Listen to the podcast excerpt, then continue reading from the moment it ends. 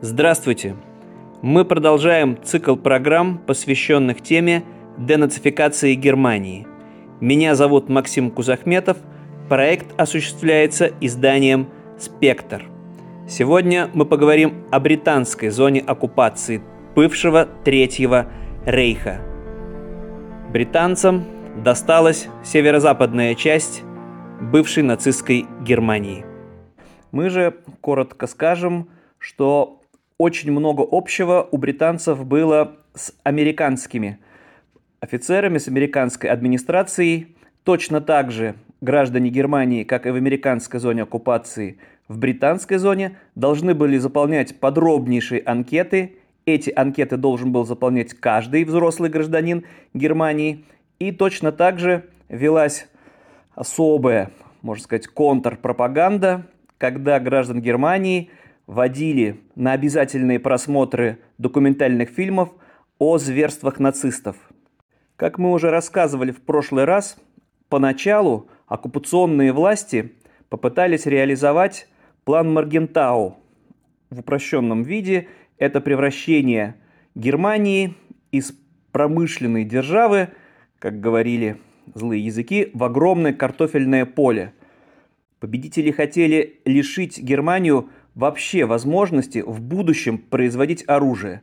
Для этого они готовы были разрушить все предприятия, любое химическое производство, верфи и прочее. Но уже в 1946 году стало понятно, что резко меняется политическая конъюнктура.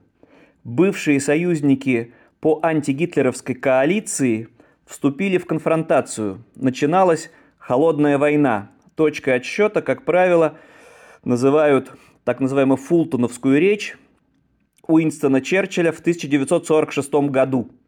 Германия была повержена, но лидеры западных стран, западных демократий с ужасом увидели, что вместо, вместо гидры нацизма над Европой нависла опасность большевистского вторжения.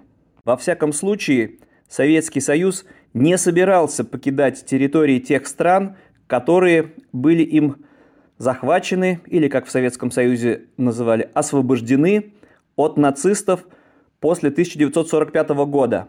И если присутствие советских военных баз на территории советской зоны оккупации в Германии еще можно было как-то оправдать, то желание диктатора Иосифа Сталина не просто оставить под своим контролем Польшу, Чехословакию, Болгарию, Румынию и Венгрию не только под военным контролем, но и жестко контролировать власти этих стран. Соответственно, в любом случае в правительствах должны были быть только коммунисты под бдительным присмотром Кремля. Все это стало для западных демократий в какой-то степени неприятным сюрпризом – Сталин, конечно же, обещал после завершения Второй мировой войны оставить в покое те страны, где оказались советские солдаты. Все это резко изменило, соответственно, и планы западных держав. Теперь они были заинтересованы в других союзниках для противостояния возможной потенциальной агрессии со стороны Советского Союза – и, конечно же, одним из важнейших союзников должна была стать, как это ни удивительно, еще совсем недавно вражеская Германия. Все эти соображения привели к тому, что после плана Маргентау в 1947 году был принят план Маршалла. Удивительно, что эти оба взаимоисключающих плана, план Маргентау и план Маршалла, были приняты созданы, продуманы в первую очередь, конечно, американцами. Часто план Маршалла представляют как экономическую помощь, как э, льготные кредиты для восстановления экономик западных стран, серьезно пострадавших или просто полностью разрушенных в ходе боевых действий. На самом деле все немножко сложнее – в числе прочего, как мы знаем, ведь от этой помощи, от плана Маршалла, от американских кредитов отказался Советский Союз. Разумеется, Кремль не позволил получать эту помощь и тем странам, которые превратились в новые коммунистические диктатуры под контролем Москвы. Более того, эту помощь даже не смогла получить Финляндия, очень серьезно пострадавшая от войны. Просто финские руководители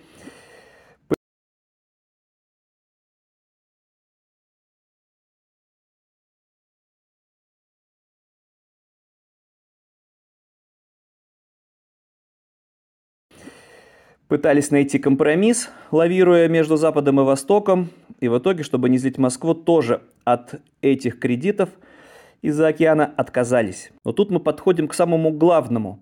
Американцы не просто так давали деньги на восстановление экономик. План Маршалла подразумевал радикальные перемены в экономическом устройстве Западной Европы. Кредиты можно было получить только полностью устранив – таможенные барьеры между государствами. В Соединенных Штатах решили сформировать из Западной Европы огромный свободный рынок, рынок без границ. И действительно, свободное экономическое пространство создавало совершенно новую Западную Европу.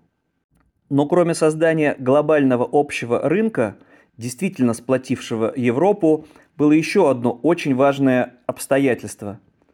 В Вашингтоне жестко настаивали на том, что экономическую помощь могут получить только те страны, в правительствах которых не будет коммунистов. Ну, понятно, что уже одного этого условия было достаточно, чтобы ни о какой помощи не могли и мечтать в Москве и в тех странах, где с помощью Москвы были созданы правящие коммунистические режимы.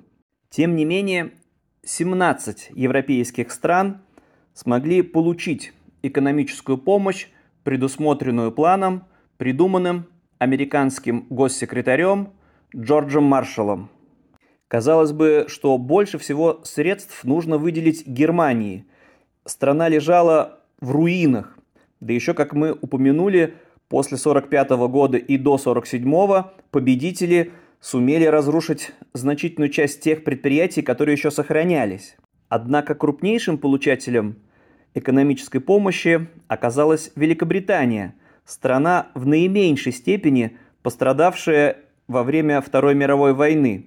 Да, территорию Британии бомбили и не раз, но серьезные бомбардировки закончились еще в 1940 году, когда Лондон сумел выиграть битву за Англию битву за Британию, а попытки немцев наносить мощные удары с помощью ракет Фау-1, Фау-2 не увенчались серьезным успехом. Тем не менее, еще раз повторимся, именно Англия стала крупнейшим получателем средств из-за океана. Больше трех миллиардов долларов было выделено Великобритании.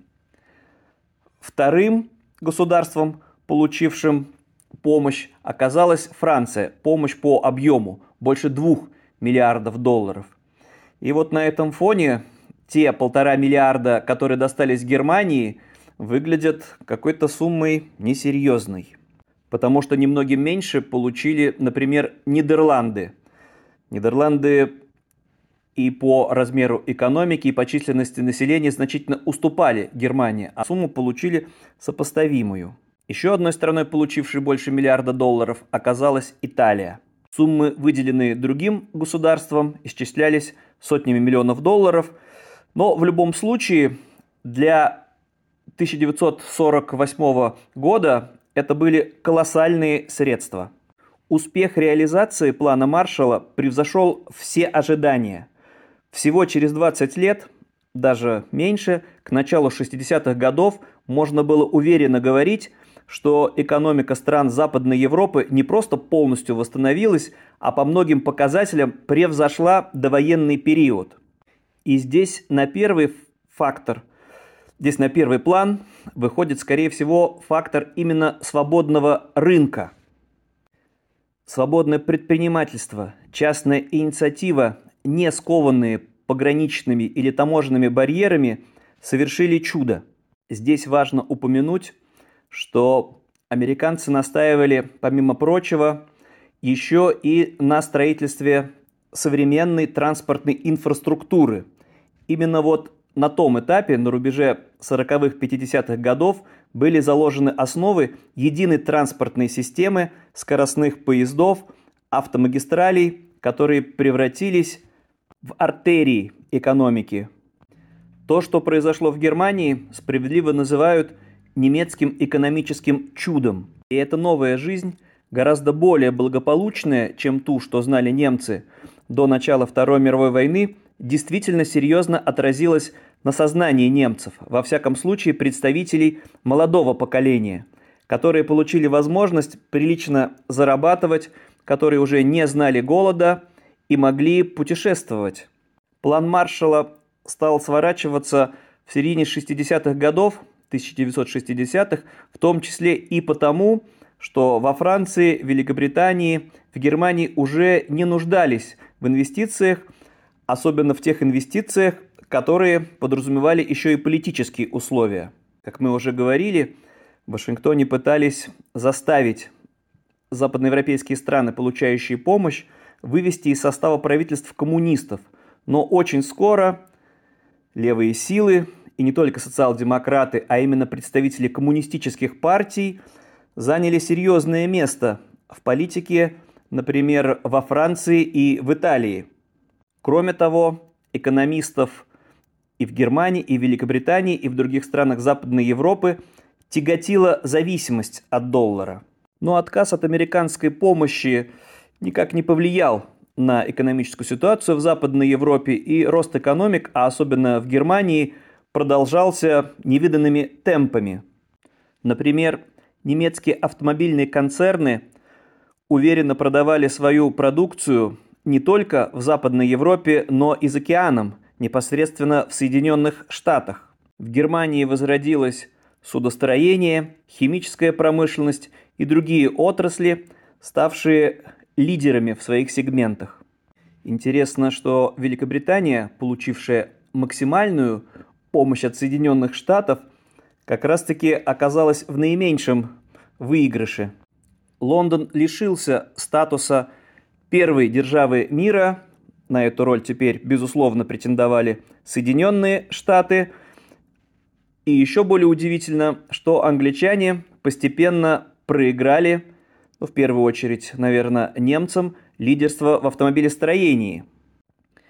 Германия, Западная Германия, быстро догнала Францию и Великобританию по уровню жизни, а немецкая экономика превратилась в локомотив западноевропейского свободного рынка.